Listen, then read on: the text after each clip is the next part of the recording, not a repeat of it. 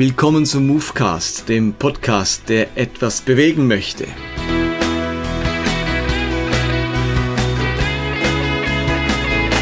Guten Morgen, guten Abend, hallo, wann immer ihr diesen Movecast hört. Ich begrüße euch und heiße euch willkommen zu dieser neuen Episode.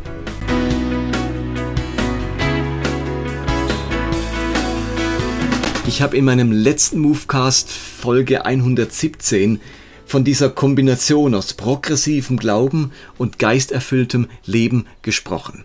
Und im Gespräch mit verschiedenen Personen gerade über dieses Thema ist mir aufgefallen, dass der Begriff progressiv glauben oder auch geisterfüllt leben sofort bestimmte Assoziationen triggert.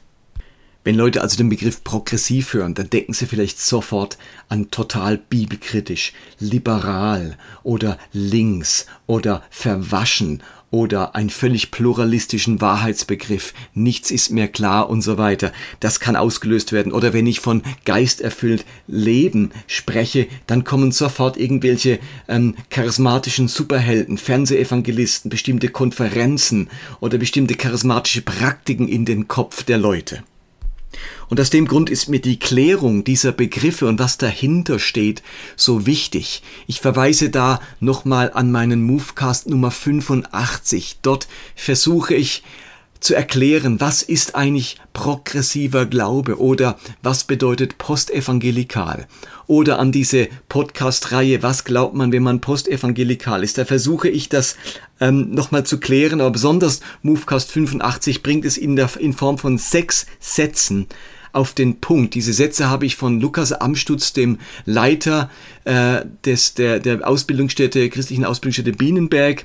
Und nun habe ich Folgendes versucht in diesem Movecast, nämlich ebenfalls mit ganz wenigen Sätzen nochmal zu umreißen, was ist denn mit ähm, geisterfülltem Leben gemeint? Was meine ich mit geisterfülltem Leben? Oder anders gesagt, wenn man jetzt progressiv glaubt, was ist dann die Sichtweise von geisterfülltem Leben?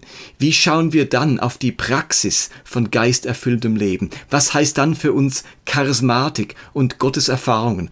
Und ich habe mal versucht, das in fünf Sätze runterzubrechen. Und bei diesem Movecast brauche ich eure Hilfe.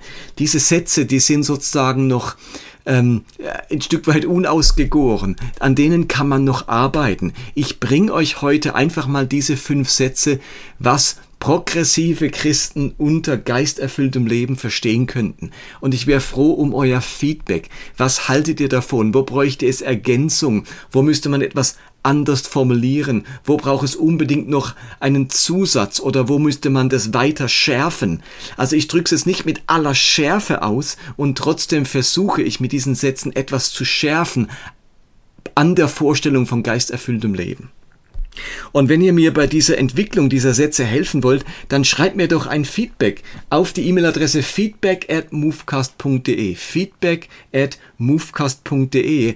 Und zum, zum ersten Satz, zum dritten Satz, wo auch immer ihr eine Ergänzung findet oder eine Korrektur nötig findet, äh, dann schreibt mir das und dann werde ich sicher diesen Podcast nochmal neu ins Netz stellen in ein paar Wochen oder Monaten mit einer zumindest endgültigeren Fassung dieser fünf Sätze, vielleicht werden es auch Sätze, sechs Sätze am Ende, was wir uns unter geisterfülltem Leben vorstellen. Denn wahrscheinlich geht es euch ja wie mir. Wir wollen geisterfüllt leben. Wir wollen die Kraft unseres Glaubens und die Kraft des Heiligen Geistes und auch die Gegenwart Gottes in unserem Leben und auch in unseren Kirchen spüren. Aber wir wollen nicht zurück zu ganz bestimmten charismatischen oder pfingstlichen Praktiken, wo uns ein Schauder über, Rücken, über den Rücken läuft. Wir merken so wollen wir es garantiert nicht mehr. Oder wir wollen nicht, dass geisterfülltes Leben wieder verknüpft wird mit dieser oder jener Person oder mit dieser oder jener Konferenz, wo uns Botschaften oder Praktiken entgegentreten, wo wir sagen, nee, das genau das meinen wir eben nicht mit geisterfülltem Leben, sondern wir meinen etwas anderes anderes. Wir wollen da etwas Neues entwickeln, eine neue Form von geisterfülltem Leben kultivieren. Und dazu braucht es irgendwie mal Grundlagen, die wir miteinander formulieren müssten. Und in dem Sinne fange ich jetzt einfach mal an mit dem ersten Satz der ersten Schärfung. Und zwar erstens Gottes Erfahrungen. Progressive Christen sind sich bewusst, dass ihr Glaube die Erfahrung der Kraft des Heiligen Geistes braucht. Sie wollen die segnende und verändernde Kraft des Heiligen Geistes in und durch ihren Glauben erleben. Sie betonen das Miteinander von rationalen und emotionalen Zugängen zum Glauben. Ich lese es nochmal. Progressive Christen sind sich bewusst, dass ihr Glaube die Erfahrung der Kraft des Heiligen Geistes braucht. Sie wollen die segnende und verändernde Kraft des Heiligen Geistes in und durch ihren Glauben erleben. Sie betonen das Miteinander von rationalen und emotionalen Zugängen zum Glauben. Also hinter diesem Satz steckt die Überlegung, dass progressiver Glaube sich eben bewusst ist, dass durch die starke Auseinandersetzung mit Inhalten, mit Überzeugungen, weil da ganz vieles neu durchdacht wird, er in der Gefahr steht zu verkopfen und im Alltag zu verflachen. Und umso wichtiger ist es jetzt eben konkrete Erfahrungen mit der Kraft des Heiligen Geistes und der Kraft dieses Glaubens im Alltag zu machen. Also dieser Glaube, dieser progressive Glaube soll nicht nur rational Sinn machen, sondern uns auch emotional berühren. Wir glauben, dass es eben nichts Überzeugenderes gibt als das Erlebnis der Gegenwart Gottes in unserer Mitte und in unserem Herzen. Und ich denke immer wieder an solche Sätze von Paulus, wenn er im ersten Korintherbrief sagt, denn Gottes Geist gründet sich nicht auf Worte, sondern auf seine Kraft, 1. Korinther 4, Vers 20. Oder wenn er im 1. Thessalonicher 1, Vers 5 schreibt, Gott sprach damals nicht nur durch unsere Worte zu euch, seine Macht zeigte sich auch im Wirken des Heiligen Geistes. Also auch wenn progressiver Glaube für ganz viele Christen eine Art Befreiung darstellt und oftmals Glaube und Leben wieder zusammenführt und viele sehr begeisternde Inhalte mit sich bringt, dürfen wir eben nicht außer Acht lassen, dass unser Glaube nicht einfach nur eine sehr gute Philosophie ist, nicht nur ein weises Denkmodell ist, sondern dass er darauf beruht, kraftvolle Erfahrungen und Erlebnisse mit Jesus und seinem Geist im Alltag zu machen. Darum dieser erste Satz. Okay, zweitens, der Geist und das Reich Gottes. Progressive Christen sind überzeugt, dass Gott bereits in dieser Welt mit seinem Geist am Werk ist. Sie wollen daher dort vertrauensvoll handeln, wo sie Gott am Wirken sehen. In der gemeinsamen Hingabe von Gott und Mensch verwirklicht sich das Reich Gottes. Auch das lese ich nochmal vor. Progressive Christen sind überzeugt, dass Gott bereits in dieser Welt mit seinem Geist am Werk ist. Sie wollen daher dort vertrauensvoll handeln, wo sie Gott am Wirken sehen. In der gemeinsamen Hingabe von Gott und Mensch verwirklicht sich das Reich Gottes. Hinter diesem Satz steckt die Überlegung, dass es das geisterfüllt zu leben nicht bedeutet, mit einer zusätzlichen Dosis an Kraft und übernatürlicher Macht das am Ende durchzusetzen und zu erreichen, was wir schon immer wollten. Es heißt vielmehr herauszufinden, was Gott will, was Gott bereits in dieser Welt und an den Menschen tut und sich dem anzuschließen. Ganz im Sinne dessen, was Jesus in Johannes 5, Vers 19 sagt, wo er, wo er, sagt, ich versichere euch, der Sohn kann nichts von sich aus tun. Er tut nur, was er den Vater tun sieht. Was der Vater tut, das genau tut auch der Sohn. Es ist so ein Leben im Windschatten Gottes. Gott weiß den Weg, Gott zeigt das Ziel und wir schließen uns dem an, was er bereits tut. Also wir gehen davon aus, dass Gott nicht passiv im Himmel sitzt und so als neutraler Beobachter schaut, was auf der Erde passiert, sondern dass er unentwegt dabei ist in dieser Welt und in den Herzen der Menschen, um das Gute, um das Liebevolle, das Hilfsbereite, das Friedfertige oder das Barmherzige zu werben. Und diesem Werben und Handeln Gottes schließen wir uns an. Und genau dort ähm, erleben wir die Kraft des Heiligen Geistes durch unsere Gebete, durch unsere Worte, durch unsere Hingabe und so weiter. Also geisterfülltes Leben ist in diesem Sinne auch immer Leben für andere. Das war der zweite Satz. Kommen wir zum dritten Satz. Da geht es um die Unverfügbarkeit des Heiligen Geistes. Also drittens die Unverfügbarkeit des Heiligen Geistes. Progressive Christen sind sich der Unverfügbarkeit des Heiligen Geistes bewusst. Sie bezweifeln einfache Kausalzusammenhänge, also wer richtig glaubt, wird geheilt. Oder sie bezweifeln die Notwendigkeit bestimmter Glaubenstechniken. Sie vertrauen darauf, dass Gott auch in ihrer Schwachheit kraftvoll wirken kann. Darum müssen Zweifel und Skepsis nicht ausgeblendet werden, sondern finden ihren Platz im Ringen um Glauben und Vertrauen. Auch den Satz lese ich nochmal vor. Progressive Christen sind sich der Unverfügbarkeit des Heiligen Geistes bewusst. Sie bezweifeln einfache Kausalzusammenhänge oder die Notwendigkeit bestimmter Glaubenstechniken. Sie vertrauen darauf, dass Gott auch in ihrer Schwachheit kraftvoll wirken kann.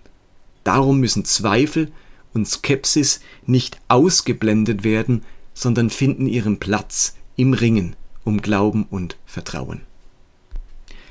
Hier geht es darum, dass uns irgendwie als progressive Christen klar ist, dass man den Heiligen Geist und seine Kraft und sein Wirken nicht machen kann oder nicht manipulieren kann. Es braucht keine speziellen Bekenntnisse, die man aufsagen muss oder Glaubenstechniken, die man anwenden muss, um das Wirken des Geistes auszulösen. Wir glauben vielmehr, dass es unsere Sehnsucht, unseren Hunger und unsere Offenheit für das Wirken des Heiligen Geistes braucht.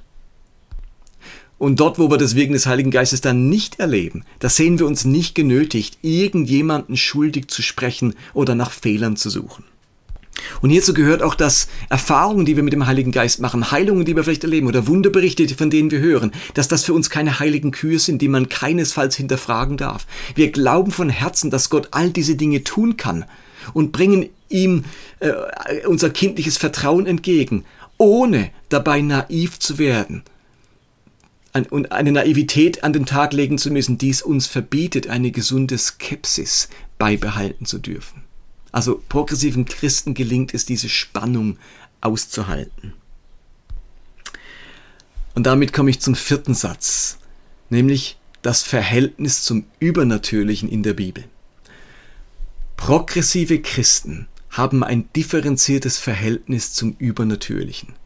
Sie rechnen heute mit Wundern, Heilungen und dem Reden Gottes, ohne alle biblischen Wundererzählungen oder Aussagen zum Übernatürlichen als wörtlich oder historisch verstehen zu müssen.